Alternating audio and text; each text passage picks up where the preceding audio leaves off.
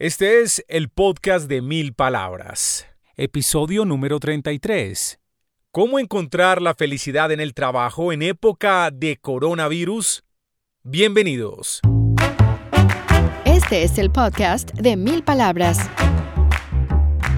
Un espacio con ideas, historias y conceptos de comunicación efectiva para ser más exitoso en tu empresa, en tu mundo digital, en tu emprendimiento y en tu vida.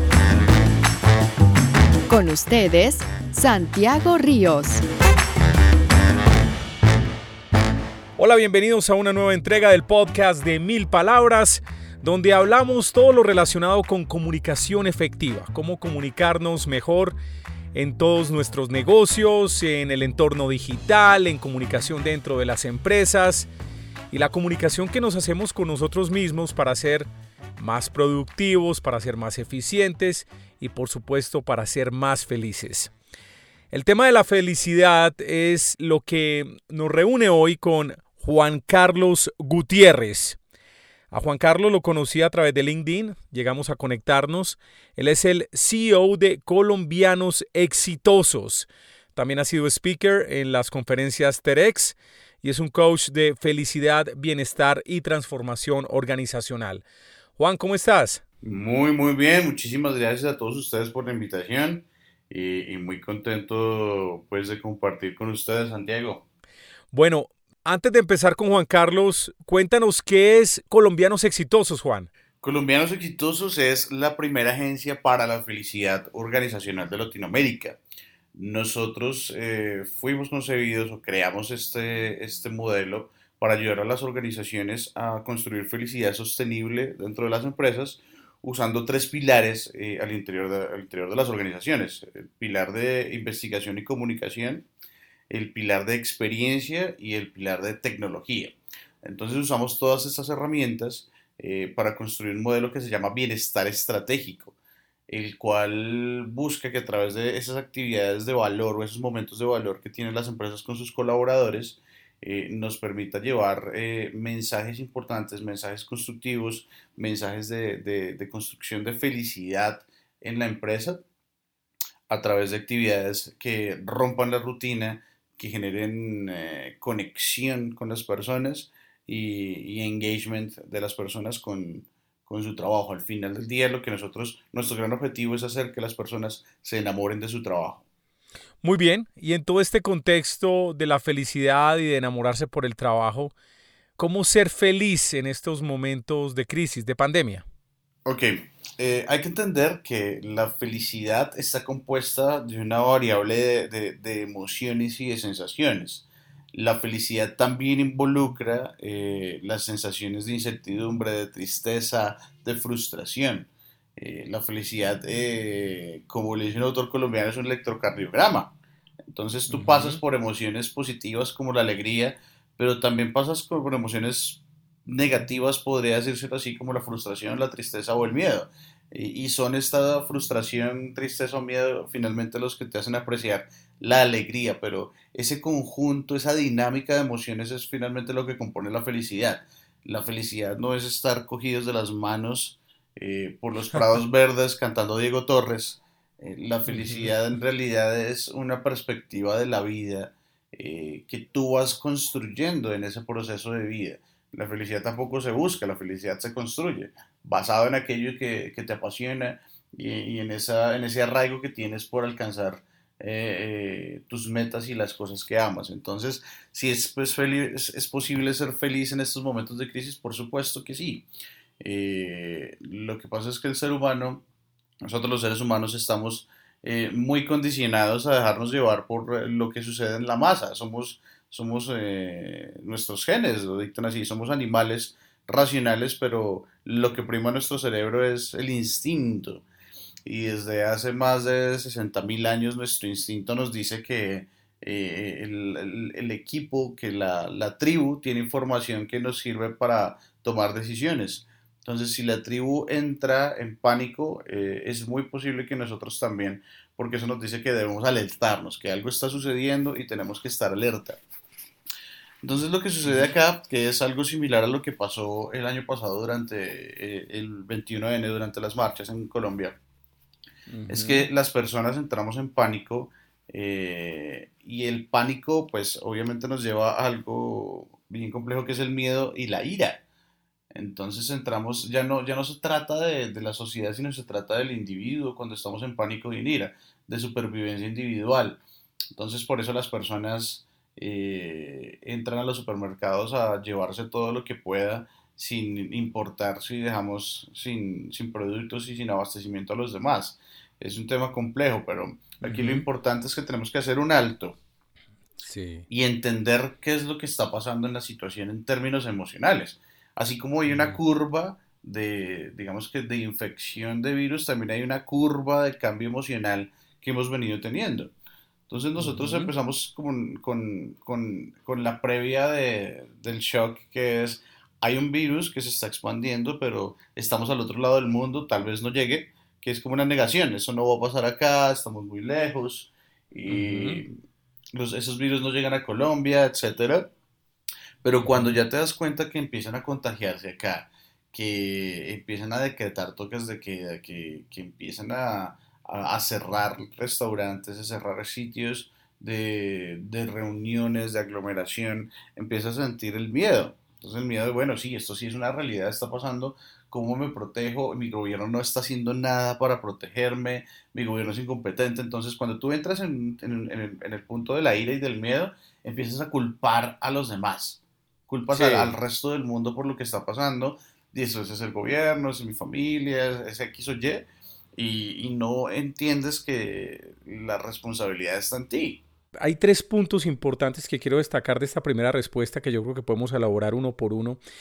El primero que me llama la atención es eh, cuando hablas de la definición de felicidad, que no es estar agarrado de las manos, la felicidad no es una situación ideal, sino que la felicidad también está construida a partir de contrastes, es decir, yo encuentro unas situaciones que no pueden ser buenas, pues que son situaciones negativas o emociones negativas, pero quizás la resolución de esa emoción negativa o de esa situación que no es favorable, el solo hecho de resolverla ya me produce una felicidad.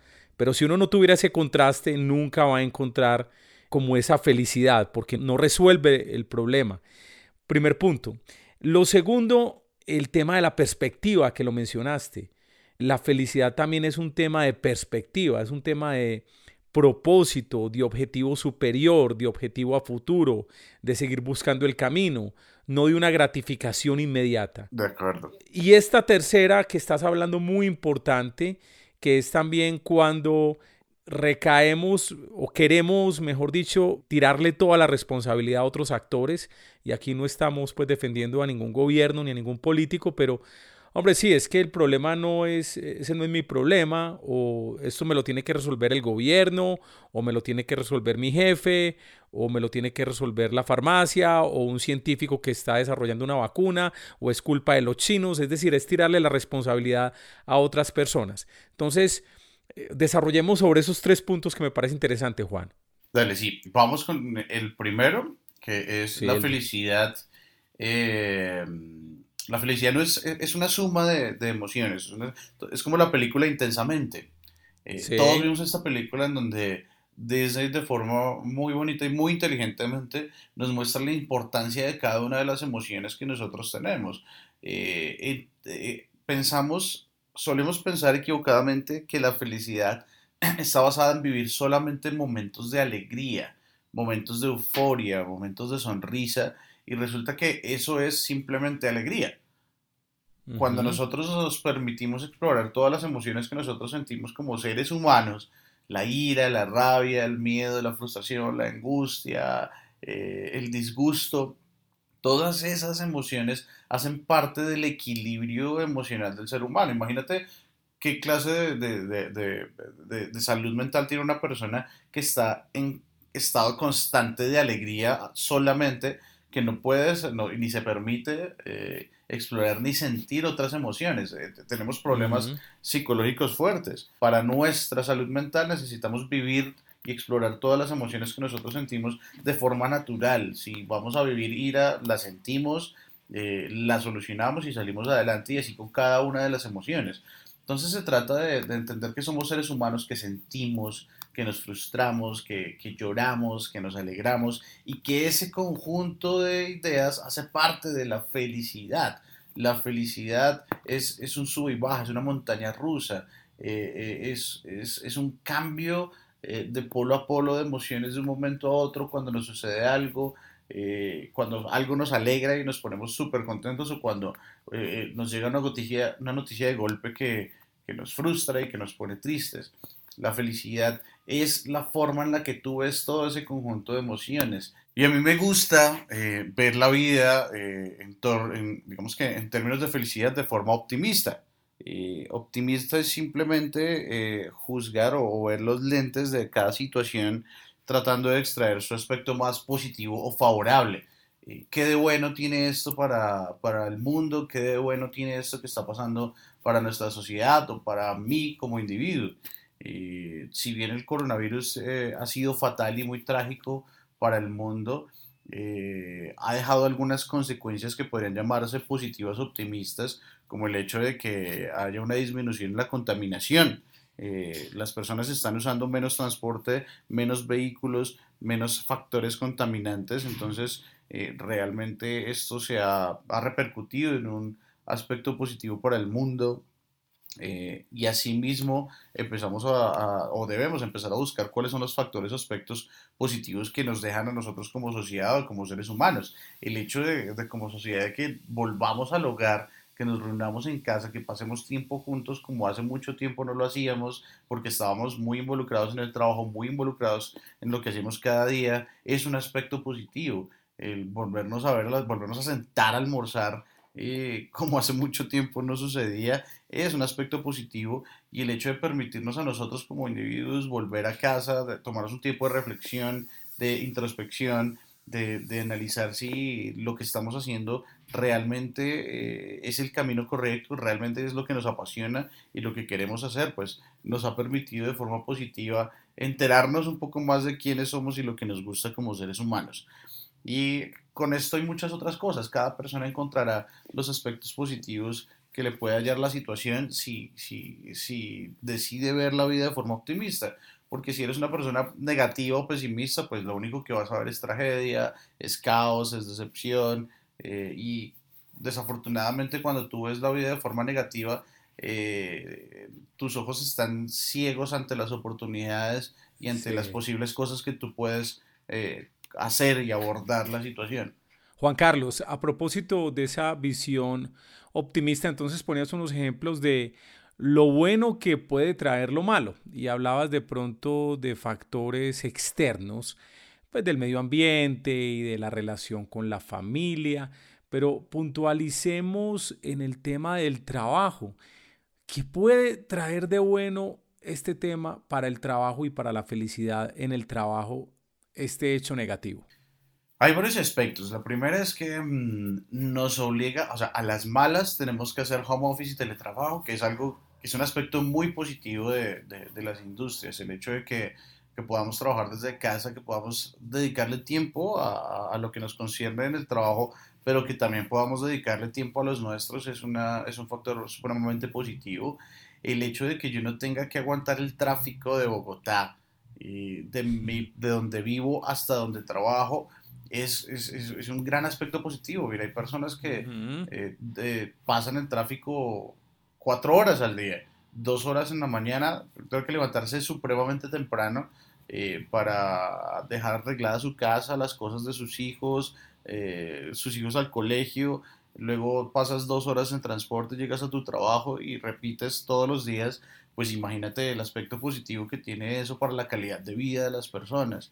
El hecho de, entro a trabajar a las 8 de la mañana, como ya no tengo que salir eh, a aguantar el transporte público y las inclemencias del transporte de Bogotá, pues me levanto una horita antes, alisto mis hijos y me pongo a trabajar. Entonces impacta muchísimo en la calidad de vida de las personas y cuando una persona tiene mejor calidad de vida, eso impacta directamente en su productividad, en la forma en la que hace las cosas te vuelves más productivo, te vuelves más creativo, más proactivo, más innovador. O sea, hay una serie de injerencias bien importantes de la calidad de vida en las personas y esto eh, ya es evidente para los empresarios, ya es, evidente para las organizaciones. Por eso a nosotros, nos gusta llamar esta como la época de, la, felicidad en el, de, la felicidad organizacional y, estamos convencidos de que la felicidad en el trabajo es eh, la revolución laboral más importante del siglo XXI, porque uno, eh, las, las personas ya no están dispuestas a trabajar en un lugar en donde no se sienten bien ya no están dispuestas a soportar que un jefe los maltrate o que un jefe los por debaje o que un, jefe se, los haga sentir inferior a ellos. Eh, eso pasaba en las generaciones de mis papás y mis abuelos, donde eh, si bien el trabajo es una bendición, había que cuidarlo toda la vida, en esta época ya no. Estamos dispuestos a renunciar y a durar un tiempo cesantes para, para encontrar aquel trabajo que nos gusta. Luego, Asimismo, las empresas entienden que tienen que cuidar el talento y que tienen que construir entornos en el que ese talento se sienta cómodo y se quiera quedar. Así llegue otra empresa a ofrecerle algo más de dinero, que estas personas sientan que hacen parte de la familia, que son valoradas, que son escuchadas y por eso se quieran quedar en la empresa. Y surgen empresas como nosotros, como colombianos exitosos, que le ayudamos a las empresas a construir esos entornos optimistas, saludables y positivos para que el talento se quede dentro de la organización. Juan Carlos, volvamos con la parte, viendo las cosas de manera optimista. Algo que me comentabas ayer y que no lo has respondido hoy, pero que me pareció muy interesante, es en la parte del trabajo. ¿Qué preguntas se puede hacer uno para ser más creativo? Entonces, por ejemplo, me decías, hombre, ante la situación, por ejemplo, estamos repensando un modelo de servicio distinto online. O sea, es decir, la misma crisis puede generar una oportunidad de negocio o la reinvención de un negocio. Por supuesto, mira, en nuestro caso, eh, en Colombianos Exitosos, nosotros diseñamos experiencias que, que, son presenciales, experiencias para construir felicidad en el trabajo de forma presencial. Esto, por supuesto, en este momento de la historia no es una opción. Entonces, tenemos que empezar a, desarrollar ideas que nos permitan seguir continuando el negocio eh, de una forma diferente. Entonces, empezamos a desarrollar una serie de experiencias que van online, que son virtuales, que nos permiten seguir llevando nuestro mensaje de felicidad a las empresas y que las empresas lo reciben muy bien por el formato y por la coyuntura. Entonces, asimismo, en cada organización, dependiendo de, su estructura, dependiendo de sus objetivos, esta coyuntura, este reto del momento hace que se generen nuevas ideas y nuevos formatos para seguir llevando su negocio sobre ruedas. Eh, va a depender de cada industria, va a depender de cada empresa, va a depender de cada situación, pero estoy seguro que este momento de la historia les genera una oportunidad de solucionar un reto importante y es de seguir conectando con su cliente, de seguir conectando con sus audiencias eh, a través de modelos diferentes y diferenciales en medio del caos que está generando el pánico del, del COVID-19. Juan, y el tercer punto que hablábamos en toda tu primera explicación sobre cómo la felicidad es un tema de perspectiva, de propósitos, de objetivos. Desarrollemos sobre este tema porque yo creo que la gente, sobre todo, mm, de alguna manera se puede calmar, es decir, pensar que aunque esta es una situación difícil, es una situación que tiene que pasar, es decir, que en algún momento se va a acabar y que la vida va a continuar y que tenemos que seguir persiguiendo objetivos personales y profesionales. ¿Qué puedes decir sobre esto, Juan?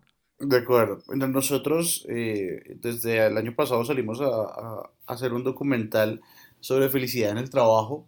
Eh, hemos recorrido hasta el momento 10 países preguntándole a, las empresas qué estrategias están implementando para crear estos entornos optimistas para su gente, preguntándole a los directores de, talento humano qué están haciendo, cuáles son esos objetivos eh, a nivel de personas, preguntándole a los expertos cómo están acompañando a las empresas y preguntándole a las personas eh, cómo están modelando su actitud, qué hacen ellos como individuos para sentirse felices en el trabajo. Y hemos encontrado tres cosas, que son las tres cosas que les quiero dejar eh, a, a, las personas que nos están escuchando.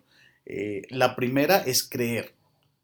Creer es el aspecto optimista positivo de que algo es posible, que es factible, que salir de, de esta situación es una opción que sí va a suceder. Entonces el hecho de que yo crea y me ponga en modo optimismo, esto es posible, sí puedo ser feliz, sí puedo construir, sí vamos a salir de esta situación, es un aspecto muy importante, pero es apenas el 20%. Ese 20%, el creer, nos lleva al segundo aspecto que es crear, el hacer, hacer, el trabajar por ello. Yo creo que vamos a salir de esta situación, pero tengo que trabajar para que eso pase. tengo que crear ideas, tengo que generar oportunidades, tengo que, que reunirme con, con las personas para generar las ideas necesarias, tengo que hacer, hacer, hacer, tengo que escribir sobre el papel, tengo que idear, tengo que hacer el plan, tengo que ejecutar ese plan. Y ese es nuestro gran problema como seres humanos. Tenemos dos grandes problemas. El primero es que no hacemos y el segundo es que no terminamos. Esas dos cosas impiden que nosotros logremos cualquier cosa en la vida. Entonces, el primer 20% es creer, creerse el cuento de que vamos a salir adelante. El segundo aspecto es crear. Ese es casi que el, el 70% de todo este tema. Eh, eh, eh, y es, es, ponerse en modo acción. Em, muchas veces no actuamos por miedo a la frustración y el fracaso. No actuamos porque nos vamos a equivocar, porque nos vamos a caer, porque nos vamos a raspar las rodillas. Y ese es precisamente uno de los miedos que tenemos que superar. Un niño no dice, voy a dejar de caminar porque me caí mucho. Claro, ni que tragó agua nadando. Exactamente. Entonces, e, esa caída y ese raspón hace parte del proceso. Entonces, si yo ejecuto un plan, una idea o lo que sea que tenga en mente y me equivoco, eso es normal. Ah, tenemos que equivocarnos para aprender y seguir adelante. Y la tercera, que es supremamente importante también, se llama contribuir. Y es cómo lo que yo hago, cómo eso es lo que yo creo, a lo que me dedico, eso que yo hago, tiene un impacto positivo eh, en la vida de los demás tiene un impacto de bendición o está mejorando la vida de alguien, la vida de una sociedad o está impactando el país. Pero solo con el hecho de que lo que yo hago impacte a una persona de forma positiva ya es suficiente.